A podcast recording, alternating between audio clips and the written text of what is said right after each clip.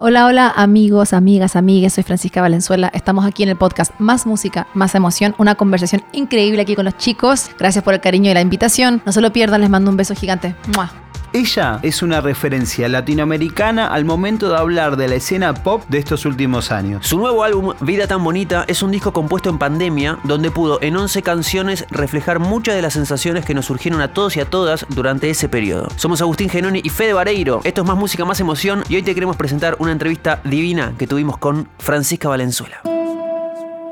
Qué vida tan bonita la que te hiciste.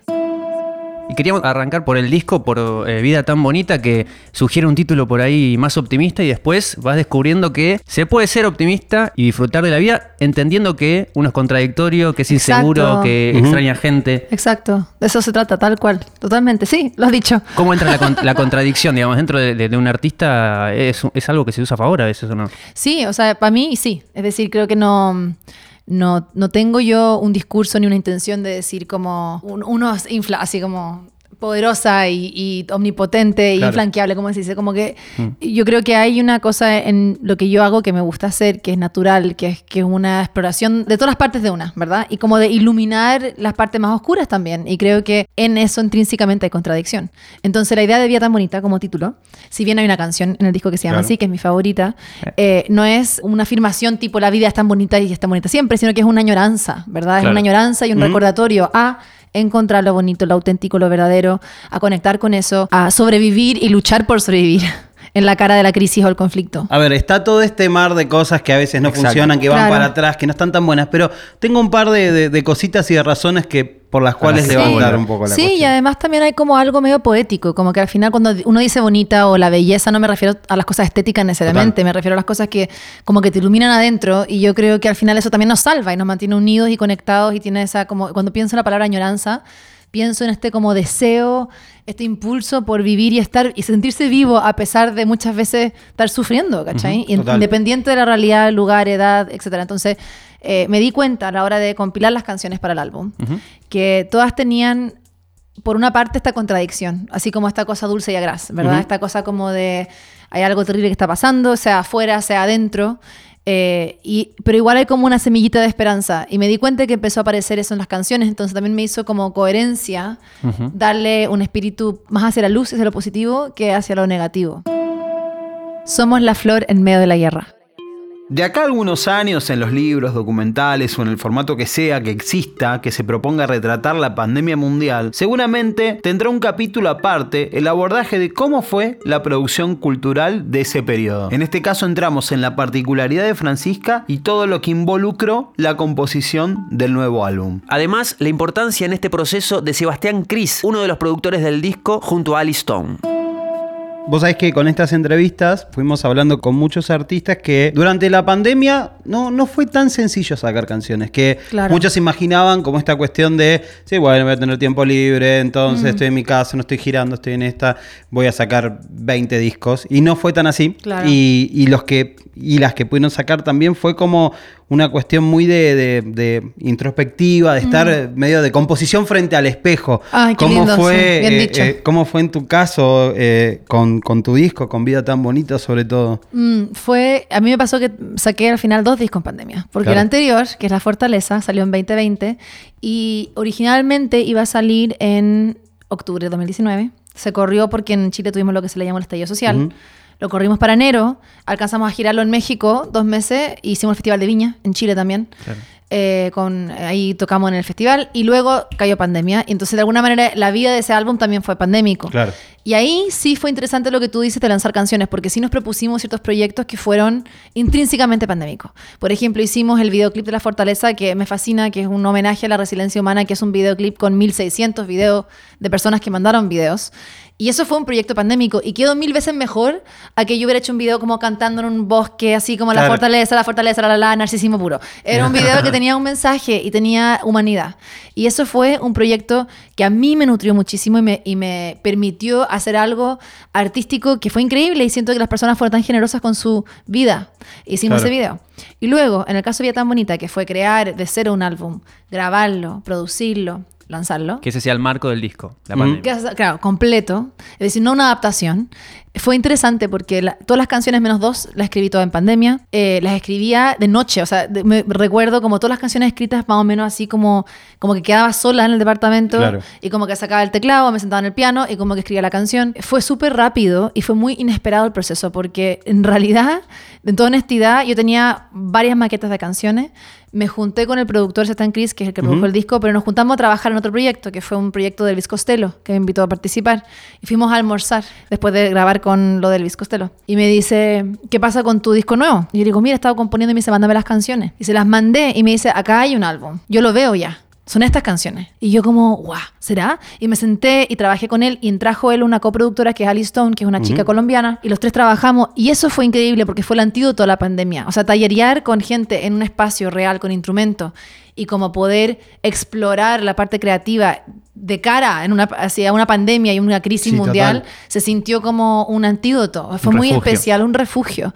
Y después pasamos con esas canciones tallereadas al estudio en East West, en Los Ángeles, que fue un sueño, en el estudio de Brian Wilson, de hecho, en la sala de los Beach Boys. Zarpado. Y sí, fue zarpadísimo, o sea, fue loquísimo. Estábamos ahí, como que fue una cosa muy, muy linda, fue un gran regalo y creo que también esa como sencillez y cosa orgánica y espontánea también al final se plasmó en el álbum, porque es un álbum donde hay, por ejemplo, muchas voces que son las maquetas, que ¿Ah, sí? Sebastián me decía como, no, me gusta esa maqueta, o sea, me gusta así.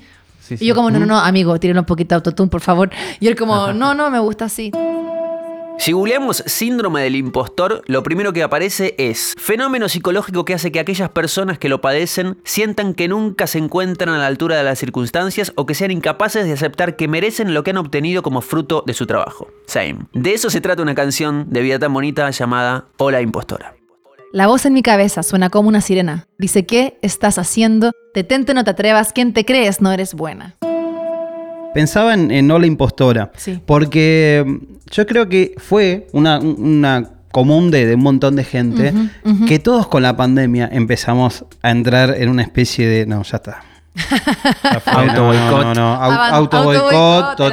abandono, el abandono, eh, de, sí. de- de síndrome del impostor, ¿me entendés? Como decir, no, boludo. Se van a dar ahora, cuenta. Ahora sí se van a dar cuenta, porque justamente si en este contexto se van a dar Total, cuenta. total. Eh, se fueron metiendo eh, esas cosas y, y tuvo que ver con eso. 100%, es decir, tanto reflexiones y emociones internas sola, en solitario, conmigo misma, como también co- cosas que estaban pasando. Entonces, por ejemplo, Hola Impostora habla totalmente de lo que después uno aprende, que es el síndrome del impostor, pero era divertido porque creo que vino a responder a, a una...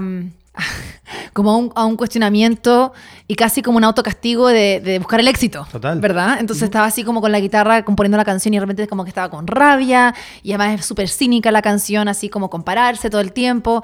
Em, La ansiedad que eso genera La también. que eso porque genera. tipo, Es un ay, círculo este, vicioso que Este no. pegó esto, entonces tipo, ¿qué? Hay que estar pegado todo el Exacto, tiempo. Exacto, exacto, tal cual. Entonces me pasó que de repente esa canción salió terapéuticamente muy sola. Fue una canción que también al final me di cuenta que escribo muchas canciones como para darme cuenta de lo que está pasando, para cantármelas a mí. Y después uno se da cuenta de que son universales también, que muchas otras personas las sienten. Eh, en ese momento estaba en Los Ángeles cuando la escribí. Y de hecho, por eso digo, en, en la ciudad tan soleada y, y grande te pueden aplastar o convertir en diamante, porque en el fondo de Los Ángeles están todo, estamos todos ahí tratando de ser alguien. Y es como ridículo también. Entonces, bueno. bueno, sale, por eso sale esa canción. Eh, lo, lo- lo decís vos como diciendo, bueno, por ahí un artista lo siente. Después nosotros pensamos, bueno, todos aquellos que laburemos con trabajemos con audiencias, podemos sentir esto. Y después lo trasladamos a cualquier trabaja, a cualquier. Todos, todos. ¿Qué le dirías a alguien que por ahí está atravesando ahora? Eso. Que no está solo, que todo nos pasa. Y que también hay que descubrir que es como autosabotaje y que, que uno que es autosabotaje en el sentido de que, que es real, que es externo, que en verdad es mejorable, ¿verdad? Y que en verdad es la voz de uno venenosa que está diciendo lo que no, que no, que no, porque Sí, es sí, un que patrón. separar un poco hay cada- que una cosa de la separar otra.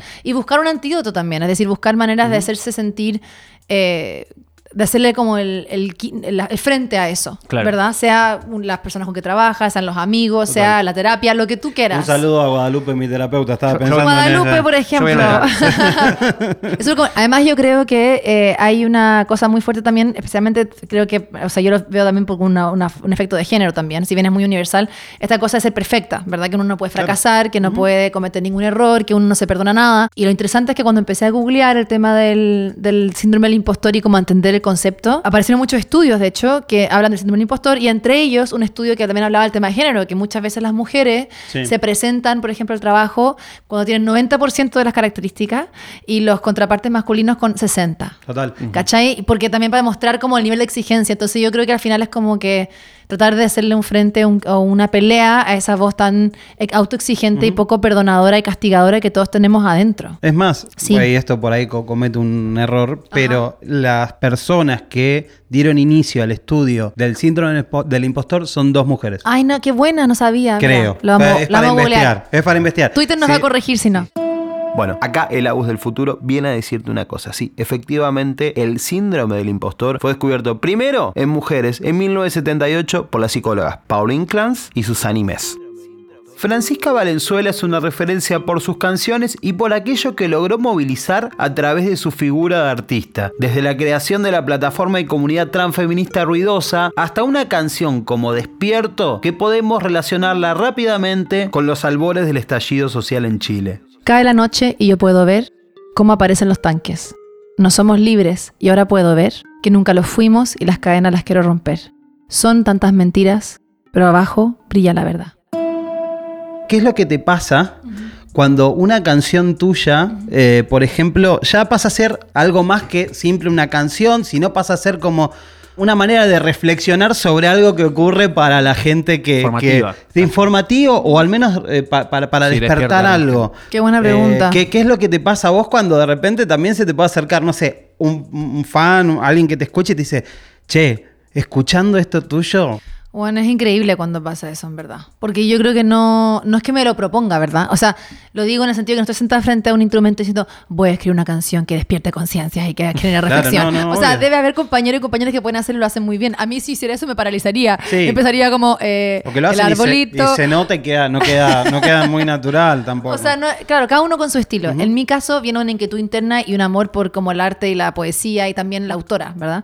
En ese sentido, cuando pasan cosas así, eh, ya sea con canciones más mm, sociales y conceptuales o canciones más íntimas, como que no sé si tengo una manera de explicar lo que siento en verdad, porque es como tan impresionante claro. y grande. Y la gratitud que siento es tan grande no sé cómo devolverla, que como que si lo pienso mucho me asusto que se vaya. Hay como una cosa muy rara, que se vaya mi habilidad de hacerlo, Claro. que se vaya la conexión de hacerlo. No sé, es como que... mm, Que ese feedback te condicione Claro. a la hora de... también, también. Igual, yo creo que al final lo que, lo que siento es conexión, que es lo increíble y lo bonito, ¿verdad? Siento que es como que estamos todos invitados a la misma casa. Todos juntos. Claro. Todos juntos, ¿verdad? Estamos todos en la misma casa viendo la misma realidad del mismo lugar. Y ese sentido como de pertenencia y conexión que se genera es lo que creo que de alguna manera a lo largo del tiempo ha sido hermoso. Y hace sentir que uno es parte de algo más grande y se genera una relación como virtuosa en el que hacer, ¿verdad? Sí, sí, me refería a eso justamente, algo más grande. Algo como más grande, algo que, más grande. Que, que- que- que va más allá de la música, que ya la música Total. estamos hablando de una conexión. O sea, creo que de las primitivas debe ser una de las más fuertes. Claro. Pero ya cuando tiene que ver con esto, o sea, uno eh, empieza, aparte, despierto el- el- ya el, el primer párrafo cae la noche y yo puedo ver cómo aparecen los tanques. No somos libres y ahora puedo ver que nunca lo fuimos. Y las cadenas las quiero romper Mm. sin tantas mentiras. Sí, pero abajo brilla la verdad. O sea, es súper potente. Imagino a alguien que de repente eh, llega al disco o Mm, que llegó a la canción y lo que eso puede llegar a despertar. Sí, Eh, sí. Pero siempre a nosotros nos pasa desde el lado como de, del, del oyente o del Sí. que recibe la música. Pero como que siempre tuve esa curiosidad, con, sobre todo con esto, con los artistas que vos sabés que están involucrados. Que es como. No, no, no me interesa saber, tipo, ay, ¿qué, mm, ¿en qué? Es obvio, hermano, tipo, Pero si prestás atención, algo, prestás claro. atención dos minutos, te das cuenta, es un artista que se involucra, que le interesa, pero, pero siempre Sí. como eso, cuando la cosa ya es como... Sí, es como una manera, es, es bonito, es realmente una pregunta, además es muy pandémico y muy artístico, como muy, y muy poético. Siento que es como algo, mm, va a sonar quizás inapropiada la palabra, pero es como medio espiritual. Es como que es un punto, o humanista, hay como un punto de vista del mundo que aparece Claro, ahí. claro. Y eso es como lo que conecta, y es muy bonito. Y como que, mm, no sé, como que, como que siento que, que al final es la foto del momento que uno está viviendo y por eso me gusta hacer lo que hago y por eso qué suerte que lo puedo hacer. Yo creo que uno no vive en abstracto, vive en un mundo, vive en un mundo con una sociedad, con la naturaleza y como que el, el ir enmarcando, sacando esa fotito y mostrando como la manera más pura que uno puede hacerlo, eso es lo que me interesa al final. Eso es porque yo escribo y esa es el- el- la cosa como confesional que lleva el motor de las canciones que estoy haciendo, ¿cachai? Y, y sí pasan cosas muy lindas, ya sea con Despierto, ya sea con... Tengo una canción que se llama Salvador, que es una canción de Salvador Allende, que me la piden mucho porque en el fondo también es un acercamiento, yo diría, poético al liderazgo político. Total. Porque también es como decir como no decir como la, tal discurso es el correcto o el incorrecto, sino que decir como que añoranza por un liderazgo Sí. político Y lo que, que nos moviliza. vos, claro. total. Claro, que, claro. Sí, porque al final es una subjetividad pura, ¿verdad? Yo no me puedo remover de la ecuación. Yo no puedo hablar desde una arrogancia de una verdad, ¿me explico? La única verdad es como la humanista. Y cuando digo humanista digo como así como la empatía, el, el ver, al, ver al otro, ¿verdad? Como por muy como cliché que suene, pero no puedo hablar desde una autoría como real. Yo soy solamente yo. Mientras canto Violeta, Charlie y Selena. Eh, antes mencionabas, bueno, a Violeta y a Charlie también. Pienso en esos de músicos muy testimoniales y de, de contar cosas que pasan a su manera. Sí, totalmente, totalmente. Los imagino referentes 100% en eso y en un montón de cosas más también. Bueno, Selena también no la meto en ese combo porque no sé si es tan testimonial, pero... No, pero Selena era la razón porque la, la, la decidí dejar, porque fue como una, como una chamullá en la letra y después Por me, el me título. encantó. Claro, bueno, el título, pero también porque yo me quería entre Estados Unidos y Chile, y para Claro. mí Ah. ver a Selena de chica era la primera ícono latina que yo vi que estaba en la tele gringa. Nunca había visto en Don Francisco a alguien que era como bilingüe. Entonces, para mí, siendo bilingüe, siendo, ¿quiénes son? Eran los 90, no sé, con mis hermanos y todo, que son primera generación en Estados Unidos, era raro. po. O sea, uno se sentía como parte de un gueto latino y nunca uno veía un crossover, ¿cachai? Total. Increíble. Entonces, sí, pues entonces Selena fue muy icónica y me acuerdo estar en el colegio en cuarto, quinto, sexto básico y que cantábamos canciones Selena con mis amigas gringas. Ay. Y eso fue como, wow, porque en mi casa era muy separado, era como Don Francisco, los Gypsy Kings, Gloria Estefan, y después como los Beatles, Spice Girls, ¿cachai? No sé. Entonces, eso para mí fue muy, muy relevante. ¿Y para qué decir Charlie o Violeta Parra? Yo creo que Violeta Parra en Chile especialmente es una matriarca cultural interdisciplinaria que además lo que yo más amo es sus letras, porque encuentro, bueno, sus melodías son increíbles, pero la manera de abordar la existencia en esas canciones es sí, impresionante mal, porque eh, sí, zarpado porque está la cosa lúdica, está la cosa sensual, está la cosa de lo que decía al principio como de iluminar los rincones oscuros, ¿verdad? Sea como la vergüenza, la rabia, la insatisfacción. ¿Cachai? Y mm, entonces, bueno, todos esos son referentes que siempre vuelvo, que me activan mucho. Me acti- que es lo que tú decías, como que me siento conectada, como que estoy así como, como que me enchufo. O digo, ah, Bien. como hay algo ahí. Está bueno cuando, cuando lo- Sí. lo- das la vueltita y decís, bueno, a ver, acá Exacto, vos te conecto, exacto. pero ¿quién la Es conectó que me a hacen ella? pensar sus preguntas, Ah, me encanta. eh, no, y otra cosa que también pensaba con, con lo de Selena, en la importancia de tener una referenta, una persona, me acuerdo siempre Mm. Sí, de Barbie. de, de Barbie, cuando le hicimos una entrevista a Barbie que mencionaba una película, creo que era una película donde había visto una referencia femenina Mm, y como que dijo, onda, yo quiero cantar Exacto. como canta esa piba, o sea, Sí. si, si existe Lo esto. importante de, de que le haya pasado Total. eso a esa edad. Sí, no, la representación importa. O sea, para mí cuando era chica era como Selena, Spice Girls, Jem. Claro, la mona Jem. animada que era como punky, ¿verdad? Porque en ese momento eso era lo que estaba expuesta. Es decir, tampoco yo venía, yo, mi familia ama el arte y todo, pero tampoco eran particularmente melómano. Entonces no es como que Claro, estaban así claro. como, oye. Y también sos escucha una niña, Jett. viste, como, bueno. Y Mariah Carey, Claro. toda la cosa como anglo muy Obvio. fuerte. Y cuando descubrí ya después a PJ Harvey, Alanis Morissette, Alanis Morissette Alanis. fue, o sea, fue, yo Tremendo. tenía el, el CD y como que tenía las páginas gastadas porque lo miraba, lo miraba, lo miraba. Tori Amos, Fiona. Apple, después Shakira, Julieta Venegas, el primer disco Julieta Venegas. Me acuerdo haber- haberlo ido a comprar a la tienda de disco y fue y me voló la cabeza. Y después yo estaba en Chile ahí 12 años en primera fila en, su- en el concierto. O sea, yo era fan, fan, fan. Divino. Porque no había visto nunca una mujer en español con un aro cantando así canciones, con el Claro. acordeón, con el piano. Increíble. O sea, fue súper importante el tema de la referenta. Y además del disco, el trabajo de Francisca Valenzuela se extiende a la dirección de los videos y a las decisiones artísticas que, como ella define, le da una posibilidad de poder brindar una visión 360 de su obra. Sabía que quería hacer algo que fuera teatral, colorido, medio coral. Los primeros tres videos son todos como con mucha gente, son los mismos Sí, actores que se repiten. sí, sí. Quería también homenajear mucho la música de los 90 y los 2000 que fueron súper influyentes para mí, como en el sentido como hacer estos videos medio surrealistas, como en estudios, Total. como con sets, ¿cachai? O sea, no es como indie, como Arcade Fire, un, un video road movie, que me encantan, pero fue como una decisión Obvio. consciente. Bueno, como- la tapa ya te va indicando ciertas Exacto, cuestiones. total. Así Tony Braxton, Chayanne. Así. Sí. Bueno, Remera, Remera blanca. remera blanca, jean, 90, Michael, George 90 Michael. puro. Hermoso. Entonces, exacto, exacto, tal cual. Entonces, eh, fue, fuimos construyendo como ciertos mundos, un imaginario. Y ahí armamos un equipo que fue el equipo consistente, que estado hemos estado trabajando juntos básicamente todos los videos. Y nada, y como buscar diferentes maneras de expresar y de retratar este mundo que en la canción está. Y me encanta hacer la parte visual. Me gusta muchísimo la parte de los videos. Y ha sido muy entretenido, sí. Están sí. buenísimos. Ay, bueno, fue, muchas fue gracias. Como, fue como una, una necesidad tuya también de potenciarte o más corazón de autogestivo de voy a hacer todo. Claro, claro. Partió autogestivo. ser, ¿eh? Partió autogestivo. El primer video que dirigí fue Tómame, que es del disco anterior. Y fue autogestión porque la directora se bajó porque tenía que dirigir una serie. Y yo así como, amiga, obvio, dale, anda a hacer la serie. Eh, Ella como, Netflix me llamó. Y yo, sí, amiga, dale, para eso estamos en esta ciudad.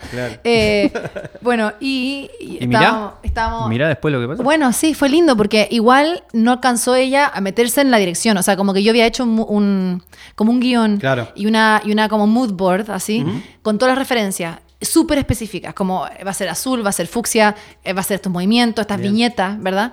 Y el director de foto, que es argentino, Bien. Que se llama Lucas Gaz, saludos a Lucas, él llegó y me dijo, che, ah, sí, no. Remarcado. Con un ¿eh? mate. La camiseta de Messi. Estigmatizante. No, lo queremos, lo queremos lo máximo. Luca, Luca llegó y me Cabalgando un caballo vino con una boleadora. Claro. No, me dice flaquita, me dice flaquita. Me dice, dirígelo tú. Y yo, pero Lucas, ¿cómo se te ocurre? Nunca dirigió nada. Y me dice, tú tienes una visión muy clara. Mira, me dijo, hiciste un storyboard con, con las viñetas, cuadro a cuadro. Me dijo, hazlo tú. Entonces yo dije, ok, ayúdame tú en la parte más técnica, ¿verdad? Todo lo que es como todo el lenguaje audiovisual de cámaras, de lentes. Y yo figuraba, chicos, así como googleando los nombres de los planos. Yo como, Bien. ¿cómo se llama este Bien. plano? Excelente. Ya, y ahí como Google, como cómo dirigir un video.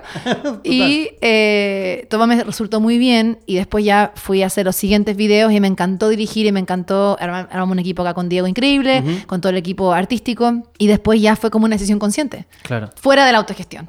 Quiero dirigir y me gusta la sensación de decir, veo algo, hay como una idea, una visión, un sueño, y después se aterriza y se crea y sucede. Pensaba también en, en si los videos tenían alguna, algún tipo de conexión o, o dejaste. Esto, pero ya de. de como, eggs. Sí, sí, o de- a- algo que, que fuera conectando. Sí, o- los o- primeros tres están conectados, conectados así, conectados, conectados. Onda, el primero termina como con un coda, tiene como un epílogo que es como la es como que está conectado con la siguiente, ¿verdad? Entonces, Claro. en la, la historia originalmente era como Castillo Cristal, se está cayendo el mundo a pedazos, estamos cantando sobre eso, ¿ok? Y luego es como, ya se acabó el mundo, entonces hay que salir de esta casa y como ir a la fiesta donde es el último baile, Total. siguiente canción. Y en el último baile es como, oh, como el diario, ¿verdad? Última, últimas 48 horas del mundo, Melancolia, todo lo- todas las películas, Armagedón, lo que tú quieras. y em, hacer como que ese último baile, esa última noche valga la pena. Claro. Y después de eso venía Salud, que es como ya la parte emotiva de esa despedida, o ese reconocimiento, como de decir, a pesar de que pone cosas difíciles o no están algunas personas, podemos celebrar. Entonces, esos, esos tres están conectados conceptualmente, eh, y en el caso de los primeros dos, totalmente audiovisual, a Sí, sí, con o el sea, elenco. conectado a través de los videos. Salud, que dice salud por lo bueno y lo malo, un poco volviendo al inicio de la Ajá. charla, esta cuestión de, Sí. de ver todo, todo el exacto, foco. exacto. sí. Muchas gracias por tu tiempo. Ay, muchas gracias a ustedes, qué El disco lindo. Está, divino. Muchas gracias, muchas gracias chicos por escucharlo. Salud por lo bueno y lo malo.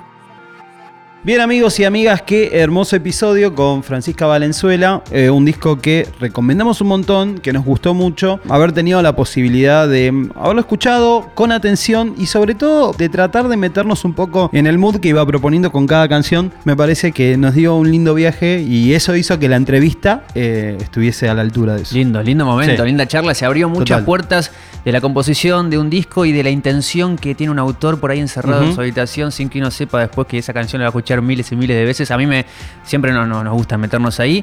Haciendo un pimponazo rápido, como siempre en cada momento de, este, de estos podcasts. eh, canción favorita del disco. Mira, yo te digo esta, me, me salgo de la vaina. Sí. Porque cuando estábamos un poco preparando la nota y escuchando el disco más atentamente, yo anoté como vida tan bonita como. Esta, esta me gusta. Y cuando ella dijo, Entonces la idea de Vida tan bonita como título, si bien hay una canción en el disco que se llama así, que es mi favorita, vida tan bonita que es mi favorita, nosotros dos nos miramos. Sí, nos eh, mira y va- vaya- vayan a, a esa, esa parte. Vida tan bonita, me Bien. encanta. eh, me parece que. Nada, Mm. clima, melodía, eh, puñal, todo. Me gustó mucho eh, detener el tiempo. Bien. Porque aparte eh, viene con un, con un mood por ahí el disco, viene esa canción y me, me- en ese momento me, no sé, me, me generó algo, ¿viste? Cuando te pasa algo. O sea, cuando en el momento que identificás que te pasa algo y tenés que decir, para, ¿qué canción es? Ah, es esta, ok. Y me pasó con detener. Espectacular. Y bueno, invitamos también a la gente que escuche el disco a que lo reescuche, a que si tienen la posibilidad en algún lugar del mundo donde esté que, Y que toque en vivo, que vea los videos. Sí. El Niceto fue increíble el show de Francisca Valenzuela, que estuvo acá sentadita, como tantos otros artistas en la temporada de Más Música, Más Emoción. Ahí va. Sepan que hay un apoyo visual si estás escuchando esto en podcast. Mi nombre es Fede Vareiro, estoy acompañado de Agustín Genoni. Y esto es Más Música, Más Emoción, amigos. Sí. Hasta la próxima. Chau.